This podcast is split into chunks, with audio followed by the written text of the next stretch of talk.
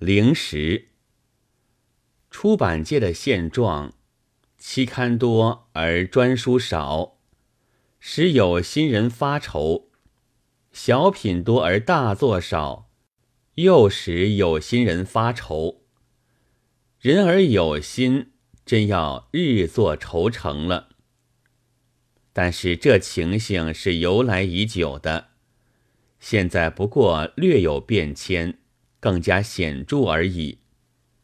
上海的居民原就喜欢吃零食，假使留心一听，则屋外叫卖零食者总是十繁有图：桂花白糖轮较高，猪油白糖莲心粥，虾肉馄饨面。芝麻香蕉、南洋芒果、暹罗蜜橘、瓜子大王，还有蜜饯橄榄等等，只要胃口好，可以从早晨直吃到半夜；但胃口不好也不妨，因为这又不比肥鱼大肉，分量原是很少的。那功效，据说是在消闲之中。得养生之意，而且味道好。前几年的出版物是有养生之意的零食，或曰入门，或曰 A B C，或曰概论。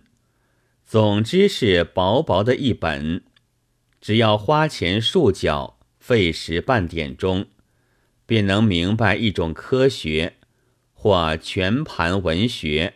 或一种外国文，意思就是说，只要吃一包五香瓜子，便能使这人发荣滋长，抵得吃五年饭。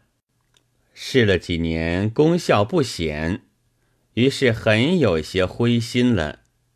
一试验，如果有名无实，是往往不免灰心的。例如现在。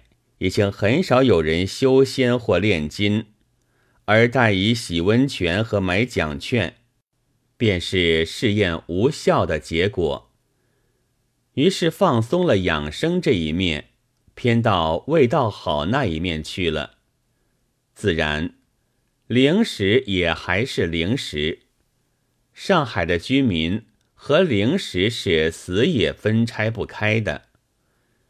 于是而出现了小品，但也并不是新花样。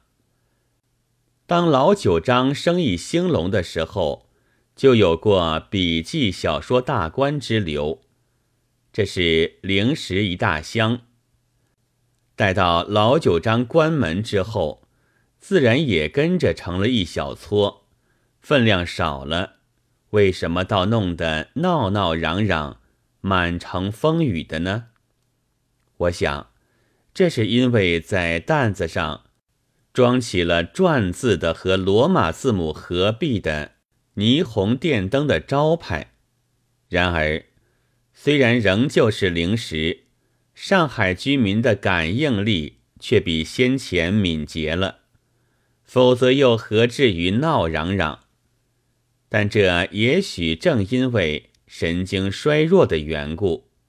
假使如此。那么零食的前途倒是可虑的。六月十一日。